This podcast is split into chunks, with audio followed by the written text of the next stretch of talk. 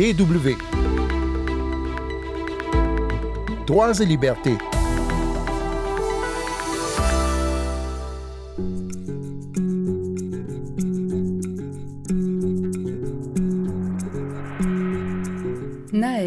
C'est le nom de l'adolescent tué à Nanterre la semaine dernière, près de Paris, par un policier. Sa mort a provoqué des émeutes dans plusieurs villes de France. Le jeune homme de 17 ans a été tué à bout portant par un agent dans le cadre d'un contrôle routier auquel il tentait de se soustraire. Naël n'avait pas de permis de conduire, mais il n'était pas armé. C'est l'occasion pour nous de revenir sur les violences policières en France et en Allemagne et de nous demander quelles sont les différences de pratiques entre les forces de l'ordre des deux pays. Sandrine Blanchard au micro. Bonjour tout le monde.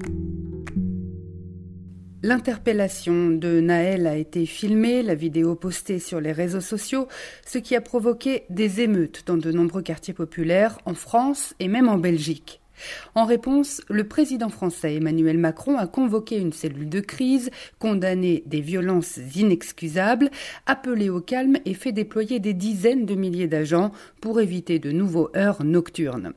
Ils étaient plus de 5000 à Paris. Le chef de l'État a même quitté vendredi dernier le sommet européen de Bruxelles avant la conférence de presse finale, ce qui montrait l'urgence de la situation. Certaines villes ont décrété des couvre-feux temporaires la nuit dans l'espoir aussi d'empêcher les affrontements entre les jeunes et la police. La marche blanche organisée à l'appel de la famille de Naël jeudi dernier a elle aussi été émaillée de violence.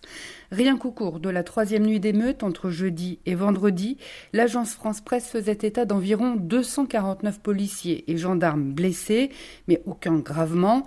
Plus de 665 personnes ont été interpellées sur le territoire durant cette nuit-là. Quant au policier, auteur du tir mortel, il a été inculpé pour homicide volontaire et placé en détention provisoire. Cette affaire a relancé la controverse sur l'action des forces de l'ordre en France, où un nombre record de 13 décès a été enregistré en 2021 après des refus d'obtempérer. Nous allons donc tenter de comprendre ces violences de la part de la police en France et pourquoi la police allemande utilise d'autres méthodes. Mais pour commencer, et afin d'écarter les malentendus, oui, il existe aussi des cas de violence policière en Allemagne. En revanche, elles débouchent rarement sur des émeutes dans les banlieues. Nous allons y revenir tout à l'heure. Mais en ce qui concerne les différences de culture policière entre la France et l'Allemagne, Rainer Hudemann, professeur émérite des universités Sorbonne à Paris et de la Sarre en Allemagne, les explique aussi par l'histoire. En France, la police, depuis le 19e siècle, était principalement une police de maintien de l'ordre. Et cela perdure jusqu'à aujourd'hui dans l'organisation générale de la police. En Allemagne, c'était déjà depuis le 19e siècle beaucoup plus un rôle plus important dans l'organisation de la société. Mais il faut voir que l'Allemagne vient de loin il y a eu les excès du Troisième Reich, et sans le Troisième Reich, on ne comprend pratiquement rien à la culture politique allemande d'aujourd'hui. La réaction euh, donc à l'État euh, euh, dictatorial, il y a les expériences de l'après-guerre, notamment les grandes manifestations de 1968, qui ont été très importantes en Allemagne et qui souvent ont complètement déraillé. Les traditions policières sont aussi bien sûr l'émanation de l'État. C'est aussi l'État qui fixe les règles d'intervention de la police, qui forme les fonctionnaires, qui détermine le cadre des forces de l'ordre. Et le rapport de la police avec les citoyens d'un pays est déterminant. Rainer. Un aspect est le contact avec euh, la population. La France l'avait commencé en 1918 avec les police de proximité, de nouveau dissous à partir de 2003. Mais euh, pendant ces années, les policiers connaissaient la population, avaient les contacts, pouvaient parler avec les gens, voyaient quand il y avait des crises qui se dessinaient à l'horizon.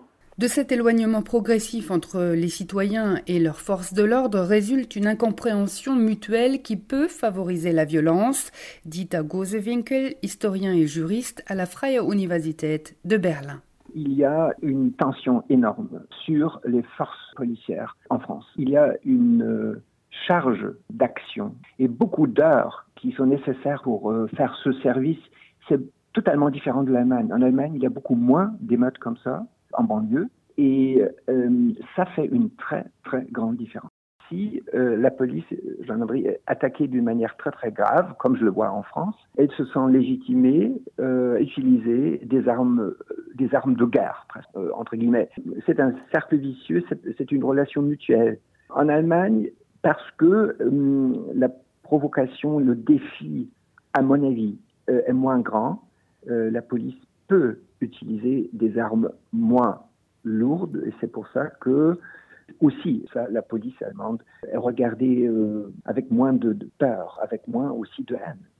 L'université Goethe de Francfort-sur-le-Main a publié une étude en mai dernier qui porte justement sur les cas de violences policières qui ont conduit à des blessures du point de vue de policiers et du point de vue de citoyens et citoyennes en Allemagne. Pour comprendre sous quelle forme, où et à quelle fréquence ces cas se produisent, qui les commet et qui en est victime. Cette étude met notamment en lumière que seulement dans 2% des cas, la justice allemande s'est emparée de ces violences policières pour entamer des poursuites contre leurs auteurs. Nous vous mettrons le lien sur notre site pour ceux qui lisent l'allemand, mais voici d'ores et déjà ce qu'en disait Tobias Zingelstein, le directeur de l'étude chez nos confrères de Deutschlandfunk. Il rappelle ici un principe fondamental de la police allemande. Ähm, Il faut bien comprendre que la police a le droit dans certaines situations d'utiliser la violence, quand les mesures policières ne peuvent plus être appliquées par d'autres moyens. Mais ce droit d'un recours à la violence doit rester une exception pour les agents, c'est le recours ultime, et il doit être toujours proportionné.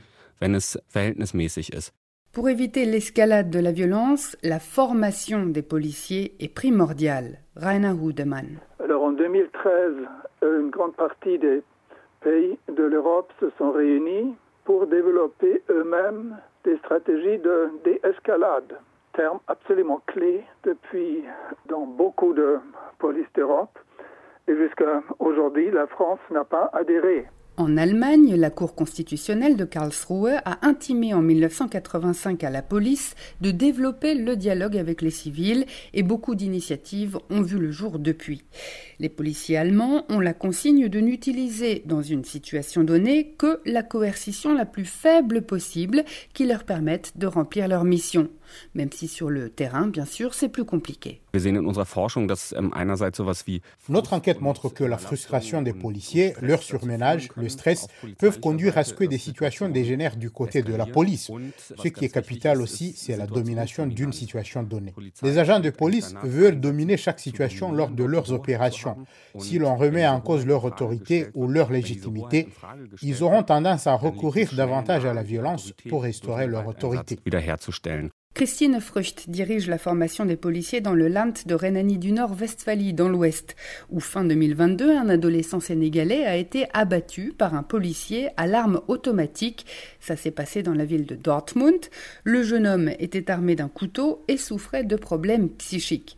Pour éviter l'escalade dans ce type d'intervention de terrain très délicate, Christine Frucht explique qu'il faut d'abord miser sur la parole. Jeder Einsatz, den ich natürlich kommunikativ lösen kann, ohne in irgendeiner Form Zwang anwenden zu müssen. L'idéal pour toute intervention, c'est d'être réglé par la communication sans faire usage d'une quelconque forme de violence. Pour cela, il est important de savoir inspirer la confiance dans la façon dont nous nous adressons aux gens. Nous préparons nos agents aussi à avoir affaire à des gens qui ne parlent pas notre langue, mais aussi à des personnes qui viennent d'un pays où elles ont eu de mauvaises expériences avec les forces de l'ordre et qui donc n'ont pas la même confiance que les Allemands dans la police, qui pourrait avoir peur d'elle. Cela est pris en compte dans nos modes d'intervention. Sept Länder sur 16 ont déjà mis en place un système d'interlocuteurs pour les questions de police au sein de leur Landtag, qui est le Parlement régional. C'était aussi une réponse des autorités à plusieurs scandales qui ont mis en lumière la présence de groupuscules d'extrême droite au sein des forces de l'ordre en Allemagne. Andrea Kretschmann, sociologue de l'Université de Lüneburg et chercheuse associée au Centre Marc Bloch à Berlin, s'est intéressée à la formation de la police et elle aussi constate de grandes différences entre l'Allemagne et la France. Le policier français qui a tiré sur Naël a déclaré qu'il s'était senti menacé, alors même que si on regarde de plus près, objectivement, l'adolescent ne représentait pas de menace. Mais c'est possible que l'agent ait eu ce sentiment parce que dans les formations en France, on assène aux forces de l'ordre que n'importe quelle situation bénigne peut dégénérer et devenir dangereuse. Si on imagine toujours le pire cas possible, alors on part du principe, même quand il ne s'est rien passé, que quelque chose de grave pourrait arriver. C'est une logique qui se mord la queue, parce qu'on dit aux agents de police, attention, même une situation qui paraît calme et bénigne peut dégénérer, voire même devenir mortelle. Les formateurs mettent l'accent là-dessus, surtout pour les interventions en banlieue.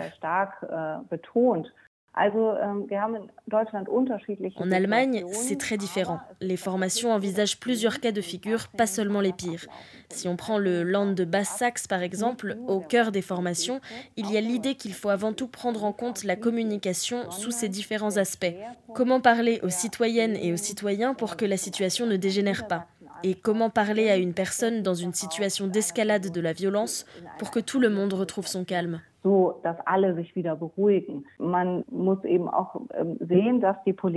Il faut bien voir que la police française est envoyée dans les banlieues comme une sorte de pompier. Ce sont des endroits où les problèmes sociaux profonds ne sont pas du tout pris en compte, alors qu'ils seraient en fait du ressort de la politique.